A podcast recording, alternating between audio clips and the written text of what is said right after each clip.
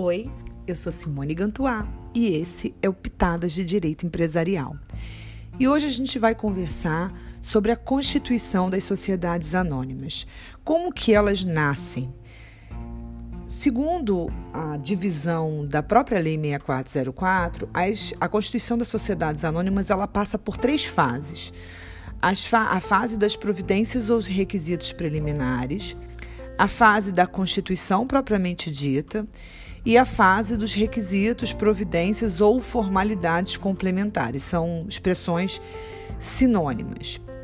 Antes da gente falar propriamente dita de cada uma dessas é, formas de constituição, eu preciso só explicar uma coisa para vocês.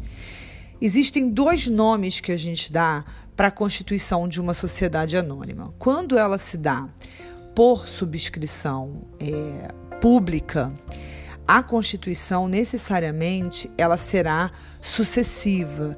Então ela vai ter algumas exigências hum, é, mais elevadas, né? Eu vou ter um, um grau de exigência maior e eu vou ter uma repartição dessas fases de forma mais marcante.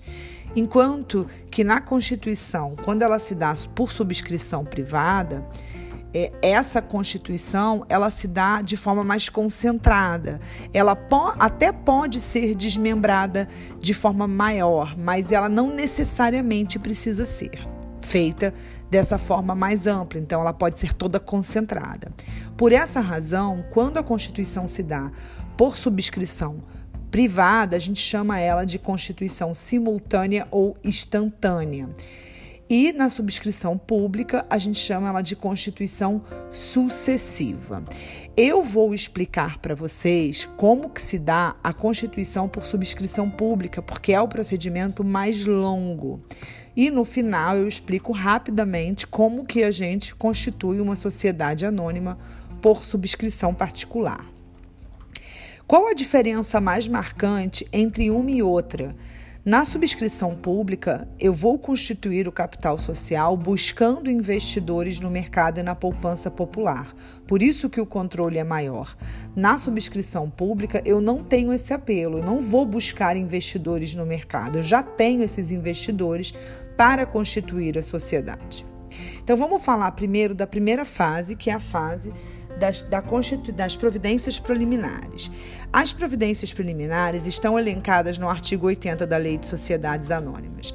E basicamente, essas providências preliminares, elas se constituem pela subscrição total do capital social por no mínimo duas pessoas, e isso é feito através do boletim de subscrição. E essa subscrição e e essa subscrição tem que se dar por todo o capital social por no, por no mínimo duas pessoas. Lembrando que a subscrição, a subscrição aqui do artigo 80, ela pode ser pública ou ela pode ser privada. Estou descrevendo a pública porque ela é mais detalhada e a lei é mais ampla, mais regulada em relação a ela. É, quando eu faço a constituição por subscrição pública, eu preciso necessariamente de um registro prévio para poder oferecer esses, essas, esses valores mobiliários no mercado e eu preciso registrar a emissão desses valores mobiliários. E tem uma terceira coisa: eu preciso é, contratar uma instituição financeira para que ele não só elabore os prospectos, mas para que ele ofereça esses valores mobiliários no mercado. Esse contrato que a sociedade em constituição vai celebrar com a instituição financeira, a gente chama de contrato de underwriting. É um nome que se dá a esse contrato para contratar essa instituição financeira que fará esse trabalho. Na, na Constituição sucessiva, na Constituição por subscrição particular, essa Constituição ela, ela se chama de, de instantânea ou simultânea, porque tudo isso vai ser feito na deliberação da Assembleia ou na escritura pública, inclusive a própria subscrição. Obtida a subscrição de todo o capital social, todos aqueles que subscreveram têm que fazer uma realização mínima de 10% do valor do preço de emissão das ações subscritas e esse valor tem que ser depositado em uma instituição financeira credenciada, a CVM, para que no final do processo de constituição, esse valor seja disponibilizado para a sociedade anônima, então já com a sua personalidade jurídica adquirida. Terminada essa fase de subscrição e de integralização inicial, a gente passa para a segunda fase, que é a fase da constituição propriamente dita. Para que a gente fale da fase de constituição propriamente dita, os fundadores vão convocar uma assembleia chamada de Assembleia de Constituição, cujo quórum de instalação está no artigo 87 da Lei de Sociedades Anônimas, e, uma vez convocada e realizada essa assembleia, os sócios vão deliberar a constituição da companhia, chamando atenção a vocês aqui que nessa deliberação não importa quem é sócio, se o sócio tem ou não direito a voto, todos os acionistas poderão votar nesta assembleia. E isso está tudo regulado lá no artigo 87. Agora, queria fazer uma pequena observação aqui em relação a essa Assembleia, que é a seguinte: se o boletim de subscrição admitir a integralização do capital social com bens diferentes de dinheiro, será precedida a Assembleia de, de Constituição propriamente dita, da Assembleia de Deliberação da Constituição, vai ser precedida de uma Assembleia que a gente chama de Assembleia de Subscritores, para nomear o perito ou a empresa especializada que fará a, a avaliação dos bens que virão a ser objeto da integralização. E por quê? Porque na sociedade anônima não tem amiguinho. Na sociedade anônima eu não digo que o bem que eu estou integralizando vale um milhão e ele vale um milhão. Ele só vai valer um milhão se os peritos disserem que ele vale um milhão e todos concordarem com esse esse, esse, esse, essa perícia. E, obviamente, o artigo 8 ele vai descrever de forma muito clara como que é feito isso, inclusive as responsabilidades, não só do sócio que está integralizando o capital com aquele bem, mas também dos peritos na elaboração dessa perícia. Terminada essa fase da, da, da avaliação dos bens, então eu convocaria essa assembleia que é referida no artigo 70, qual eu já tinha me referido antes.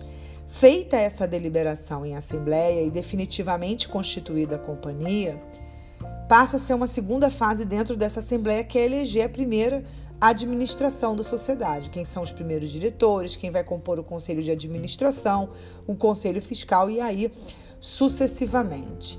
Uma questão importante também nessa assembleia de deliberação é que nessa assembleia o estatuto ele não pode ser alterado, exceto se ele contar com a unanimidade dos sócios.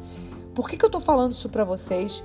Porque isso não está claramente dito no artigo 87. Ele dá, uma, dá a entender que se não há. É, que, que, que não precisaria dessa unanimidade.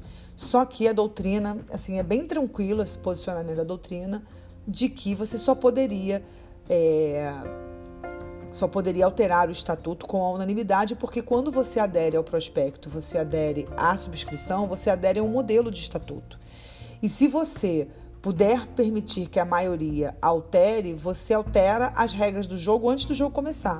Então, o que eles dizem é: se você não tem a maioria, espere constituir a sociedade convoque uma assembleia e altere o estatuto seguindo os, a, o procedimento da Assembleia Geral Extraordinária, que é a forma correta para mudar o estatuto.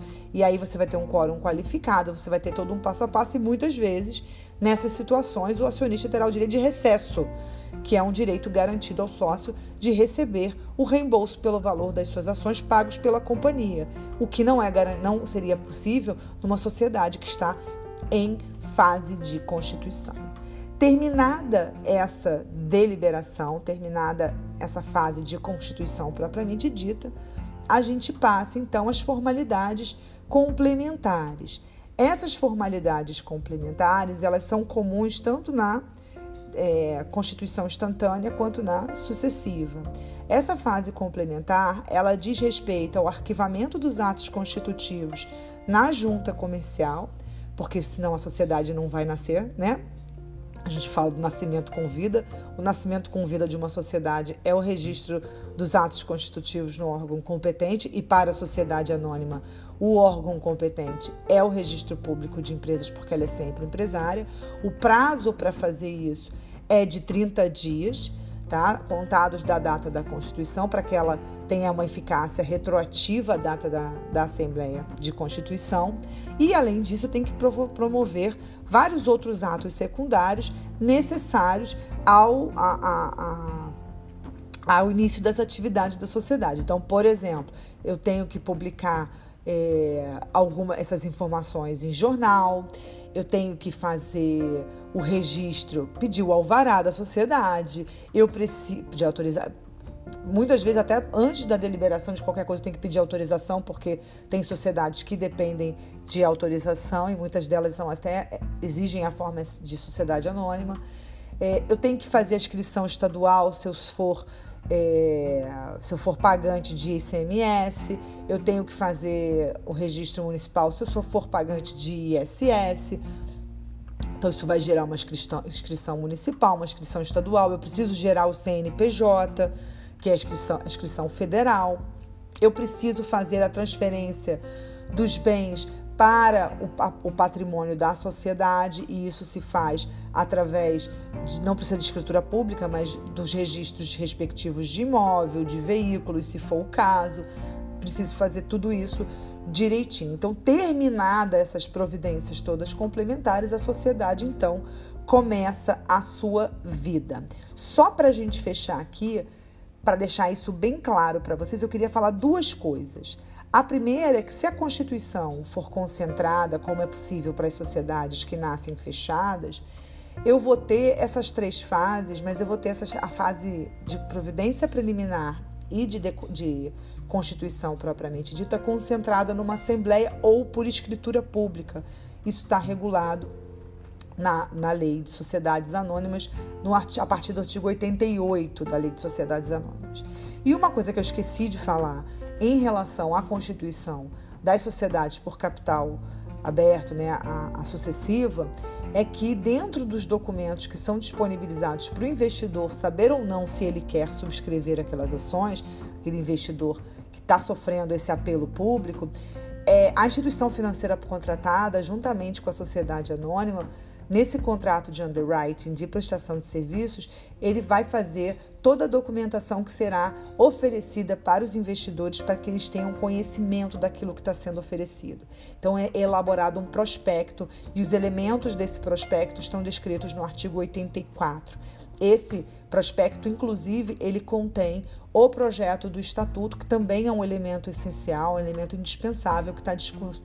É, disposto no artigo 83. É claro que tudo que eu estou falando não exaure a constituição de uma companhia, porque existe uma forte regulamentação da CVM, sobretudo quando a constituição se dá por subscrição pública. O movimento mais comum não é esse. O movimento mais comum é da sociedade nascer fechada e abrir o seu capital num determinado momento mas também é possível que ela nasça do zero, como uma sociedade constituída por capital é, aberto. Com isso, eu termino esse breve podcast. Espero ter aberto essa cabeça sobre as sociedades anônimas e sua constituição e eu espero vocês numa outra oportunidade. Até lá. Tchau!